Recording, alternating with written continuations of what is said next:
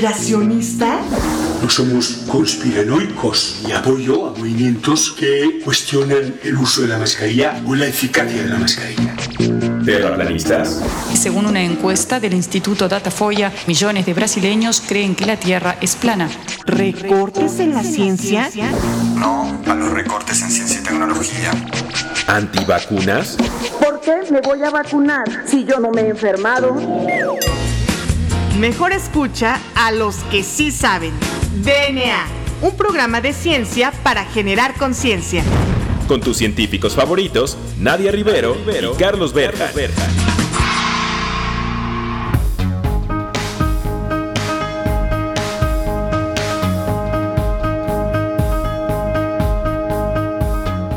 Hola, hola, hola, bienvenidos a un episodio más de este su programa favorito sobre divulgación de la ciencia, DNA. Recuerden que aquí en DNA nos interesa darle voz a los científicos y como DNA no hay dos. Entonces yo soy la doctora Nadia Rivero y me acompaña como en todos los jueves el famosísimo doctor Juan Carlos Gómez Berjan. Juan Carlos, muy buenas tardes, ¿cómo te encuentras el día de hoy? Muy bien, Nadia, muy feliz de un programa más de DNA. Siempre copiado, jamás igualado. Eh, y bueno, pues estamos felices también que haya muchos podcasts nuevos de mucha de ciencia porque hacían falta, o sea, digo, al contrario, ¿no? Como no había ya este podcast, por ahí estamos muy felices, hemos visto que surgió uno ahí en el IBT, que bueno, ya este, qué bueno que, que ya está, también hay por ahí algunos otros, qué bueno, la idea es que haya muchos, que no deje de haber y a todos nuestros amigos científicos sigan divulgando porque es importante divulgar. Independientemente de la persona, es importante divulgar y que no sea el mismo científico que habla y que dice, sino que se vea que son toda una comunidad con diferentes objetivos y diferentes puntos. ¿A quién tenemos el día de hoy? Bueno, pues muy muy en sintonía con lo que tú mencionas, Juan Carlos, pues el día de hoy tenemos a un invitado súper especial porque él forma parte de, este, de esta convocatoria que hicimos en redes sociales para que los científicos mexicanos que hacen ciencia en México en institutos nacionales de muy alta calidad se acercaran a DNA y nos platicaran qué es lo que hacen y por qué lo hacen. Y bueno, pues el día de hoy tenemos al doctor Alfredo de Jesús Rodríguez Gómez, quien es investigador asociado del Instituto de Investigaciones Biomédicas de la UNAM, junto con el Instituto Nacional de Pediatría. Él es biólogo con licenciatura, maestría y doctorado por la UNAM. También realizó un postdoctorado en la Dana Faber Cancer Institute y también eh, realizó un postdoctorado en la Escuela de Medicina de Harvard. Actualmente es SNI nivel 1 y es miembro del Consejo Mexicano de Genética. Ha recibido en dos ocasiones el premio Miguel Alemán Valdés en 2013 y 2018. Y bueno, pues el día de hoy vamos a tener un tema muy, muy interesante. Entonces, sin más preámbulo, pues eh, bienvenido Alfredo, muchas gracias por aceptar nuestra invitación. ¿Cómo te encuentras el día de hoy? Hola, muy bien, muchas gracias, muchas gracias por la invitación. Eh, estoy emocionado de estar esta tarde aquí con ustedes platicando sobre lo que hacemos. Perfecto, bueno, pues entonces a mí me llama mucho la atención pues todo esto en torno al estudio que se realiza de síndromes hereditarios, de falla medular, ¿nos podrías platicar un poquito para poner en contexto a nuestro auditorio? Y como dice eh, Juan Carlos en todos este, los programas de DNA, ¿cómo se come? ¿De qué se trata esto de síndromes hereditarios de falla medular? Ok, eh, hablando de comer, los síndromes hereditarios de falla medular vienen en diferentes sabores. Entonces, eh, en mi laboratorio estudiamos estas enfermedades, son enfermedades humanas. Eh, mi laboratorio es un laboratorio que trabaja en convenio entre el Instituto de Investigaciones Biomédicas de la UNAM y el Instituto Nacional de Pediatría. Eh, los síndromes hereditarios de falla medular sobre todo son enfermedades pediátricas, por eso yo estoy en el Instituto Nacional de Pediatría. Son enfermedades que se detectan sobre todo al nacimiento o en la niñez. Y lo que sucede aquí es que eh, las células troncales de la sangre, que también se les llama a veces células madre de la sangre, no funcionan apropiadamente. Eh, los pacientes que padecen estas enfermedades no producen suficientes células de la sangre. La célula troncal hematopoyética o célula madre de la sangre es la responsable de producir, glóbulos rojos, glóbulos blancos y plaquetas. Y sabemos que estas células cumplen distintas funciones. Los glóbulos rojos pues ayudan a transportar oxígeno, los glóbulos blancos nos ayudan a combatir infecciones y las plaquetas nos ayudan a coagular, evitar, por ejemplo, que salga sangre de la nariz o que se haga una costra cuando te caes. Las personas, los niños que padecen un síndrome de falla medular, un síndrome hereditario de falla medular, lo que tienen es un defecto en la sobrevivencia de las células troncales de la sangre. Estas células se comienzan a morir y dejan de producir sangre en eh, cantidades adecuadas. Otra cosa importante, las células troncales de la sangre viven adentro de los huesos, en la médula ósea. Ahí es donde viven y es el sitio de producción de sangre y de ahí ya viajan al torrente sanguíneo a llevar a cabo sus funciones. Veo que, que bueno, eh, nos platicabas que usabas tecnología de última generación de resolución de célula única. ¿Qué es eso para nuestro auditorio que no es experto pero que está interesado en este tema? Sí, bueno, antes de continuar voy a decirles rápidamente el tipo de enfermedades que estudiamos. Estudiamos principalmente cuatro enfermedades, tienen nombres eh, raros, eh, nombres poco comunes, pero es importante tenerlo en mente. Eh, se llaman anemia de Fanconi, es la más común. En segundo lugar tenemos la disqueratosis congénita. En tercer lugar tenemos el síndrome de Chapman-Diamond. Y en cuarto lugar tenemos la anemia de Black-Van-Diamond. Y eh, estos pacientes eh, tienen esta falla medular, pero además tienen predisposición a leucemia. Entonces, primero las células troncales de la sangre en estos pacientes mueren mucho, mueren, mueren, mueren, mueren, mueren, mueren, pero hay algunas que se vuelven resistentes a la muerte celular y comienzan a proliferar mucho y pueden transformarse en una leucemia. Sí. Ahora regresando a, lo de, a la pregunta de las tecnologías con resolución de célula única. Nosotros las estamos utilizando porque nos interesa detectar en la población que vive de células en la médula ósea cuáles podrían ser células preleucémicas. Dentro de las células que tiene el paciente, dentro de la médula ósea hay una mezcla, es una mezcla heterogénea. Entonces, queremos saber cuáles son células que eh, aún no están en el proceso leucémico y cuáles células se pueden transformar eventualmente hacia leucemia. Si nosotros tomamos una muestra de médula ósea de estos pacientes o una muestra de sangre, eh, anteriormente lo que se hacía era, se toma una muestra de células y esa muestra de células es una mezcla. Entonces imagínate que quieres hacer un licuado. Eh, tomas eh, es un licuado, supongamos, eh, en el que vas a tener plátano, fresa, papaya y vamos a decir a lo mejor avena. Si tú todo eso lo mezclas en una licuadora, pues vas a tener una mezcla que va a tener un color homogéneo y una consistencia homogénea. Si yo te doy el licuado, tú eh, vas a poder quizá tratar de adivinar de qué está compuesto. Pero si en lugar de hacerte el licuado, te doy, te muestro de qué está compuesto por fresa, por plátano, por avena, por papaya, pues ahí estás teniendo los componentes, eh, digamos, únicos. Entonces, estas tecnologías de resolución de célula única lo que nos permiten es estudiar a la médula ósea de los pacientes ya no como una mezcla homogénea, sino en la que podemos disectar cada uno de sus componentes. Podemos saber exactamente cuál es una célula roja, cuál es una célula blanca, cuál va a ser una célula que está a punto de morir o cuál es una célula que es está, una célula leucémica. Entonces, como estos pacientes tienen estas mezclas dentro de su médula ósea, estas nuevas tecnologías lo que nos permiten es estudiar cada célula de manera individual por ejemplo, estudiamos el ARN o RNA mensajero célula por célula.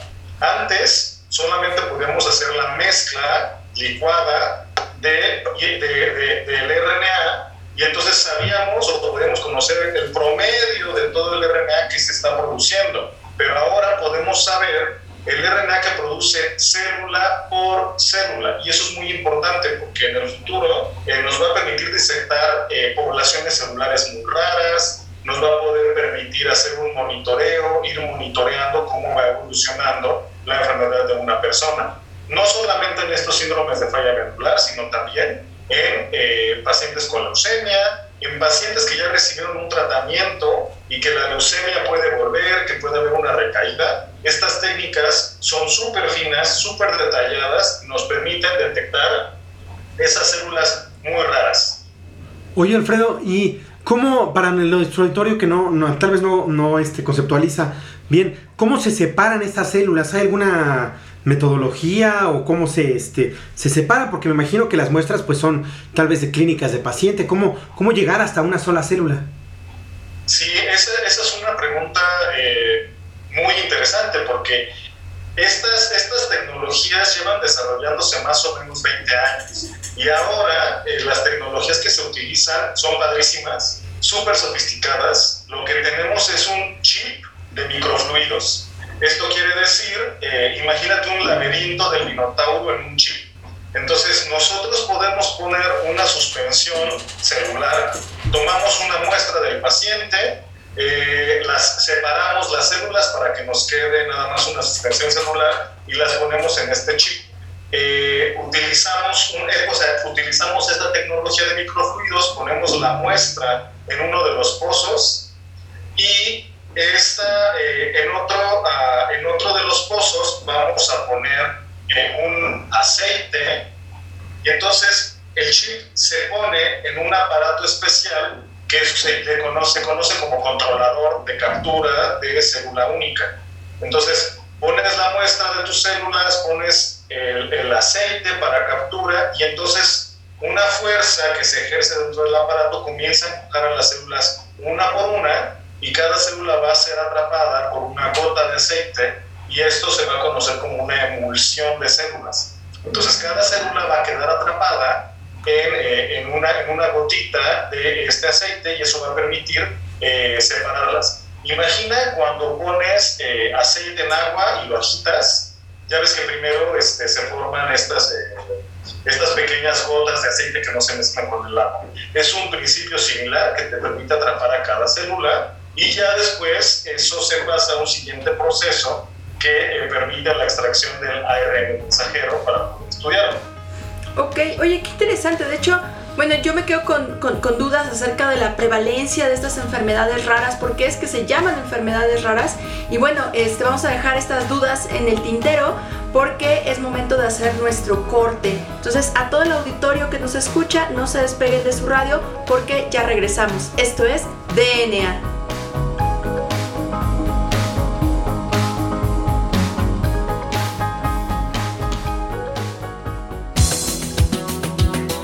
Volvemos en menos de lo que tus genes se traducen a proteínas.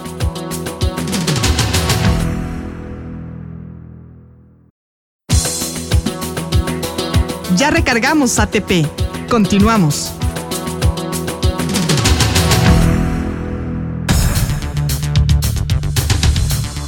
Bueno, pues ya regresamos a DNA. Recuerden que el día de hoy estamos platicando con el doctor Alfredo de Jesús Rodríguez Gómez sobre síndromes hereditarios de falla medular, sobre hematopoiesis y sobre enfermedades raras. Y bueno, en la sección pasada yo me quedé con una gran, gran, gran duda, Alfredo. ¿Qué son las enfermedades raras? ¿Por qué se llaman así?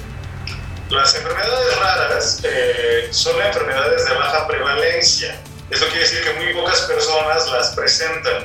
Y al hablar de eso, pues las, las padecen menos de 5 personas por cada 10.000 habitantes. Pero cuando tú juntas todas las enfermedades raras, es un montón de gente.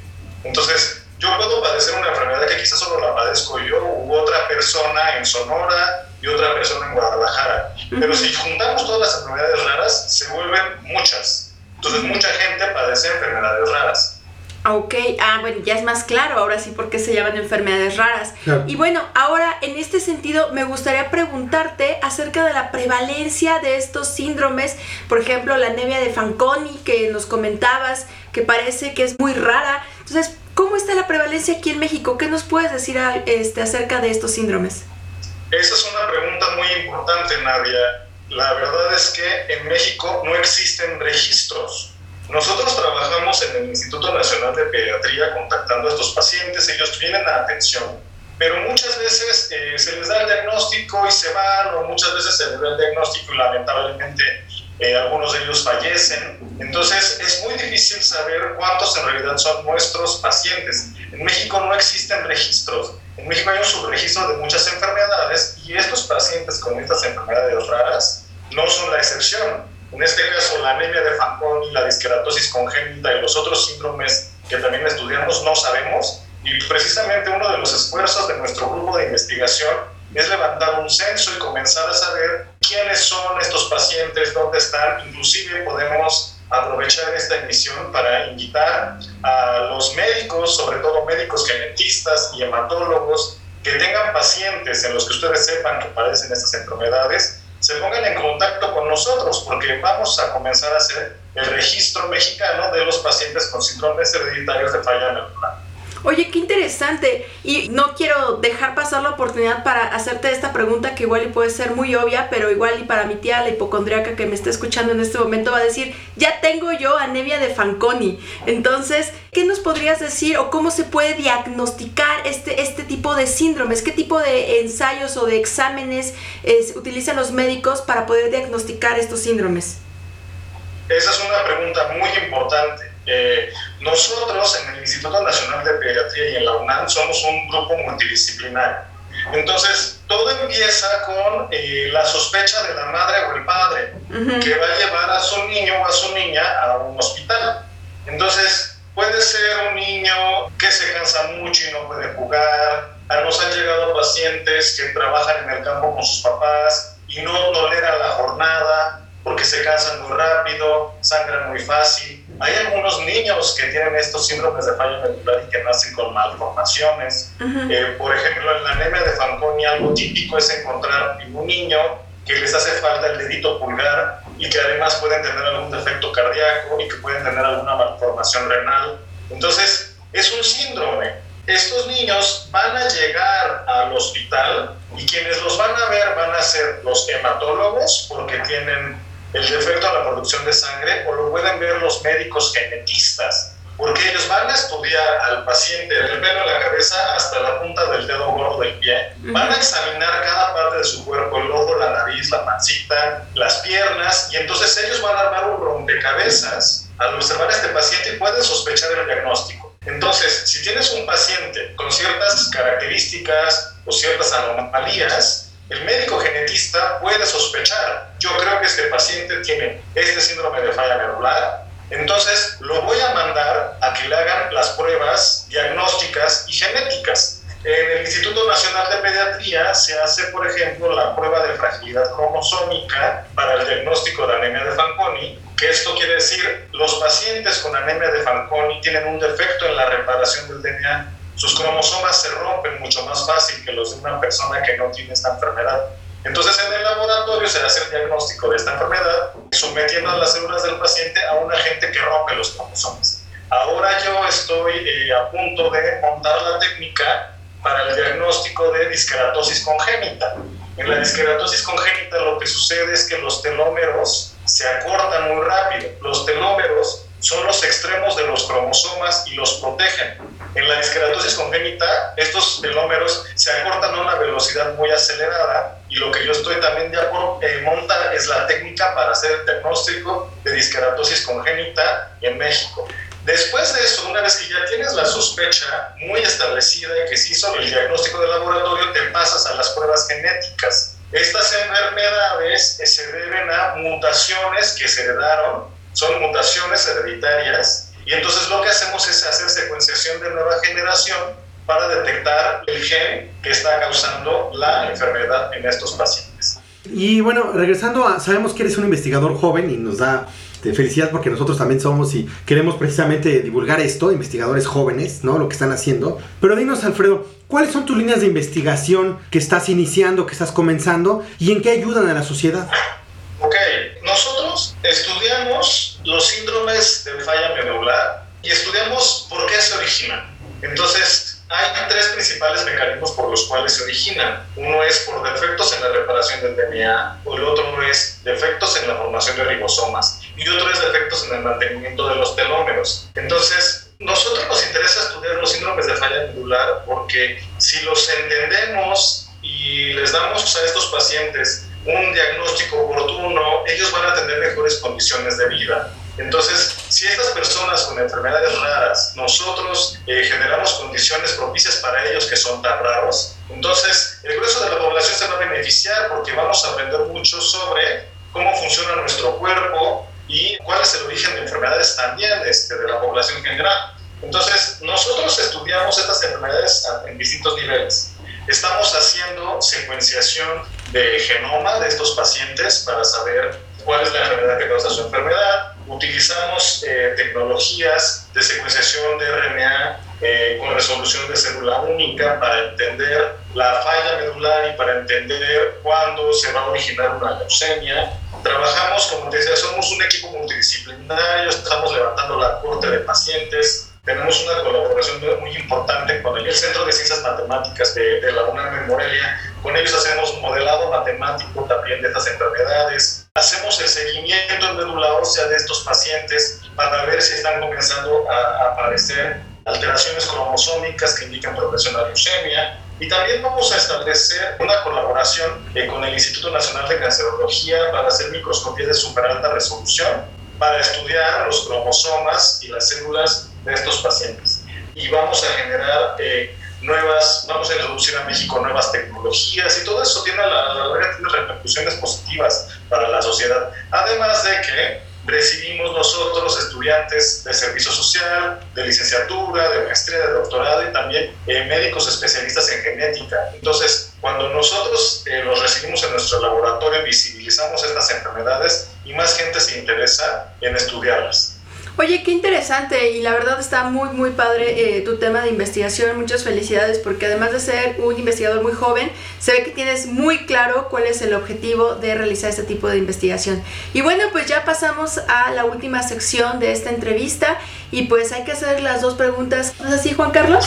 Así es, la primera es si tienes alguna recomendación para nuestro auditorio y de una vez tus redes o tu tus medios de contacto por si alguien quiere hacerte otra entrevista o contactarte. Claro que sí. Mi correo es alfredo.rodríguez arroba iibiomedicas.unam.mx Estamos en el proceso de generar la página web de mi laboratorio, entonces pronto la tendremos.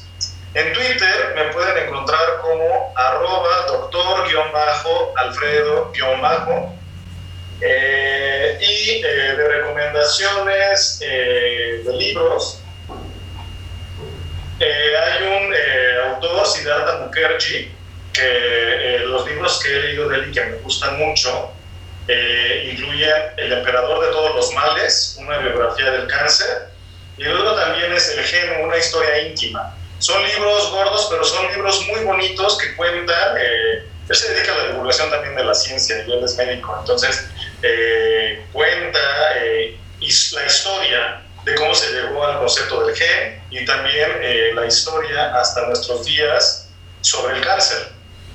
Muy bien, muy interesantes. Y pues la última pregunta, Nadia, ¿cuál es? Bueno, pues Alfredo, ¿nos podrías decir cuál es tu canción favorita? Ah, mira, yo soy cumbiambero y salsero de corazón. Eh, en las fiestas no me sientas. y me gusta mucho Rebelión.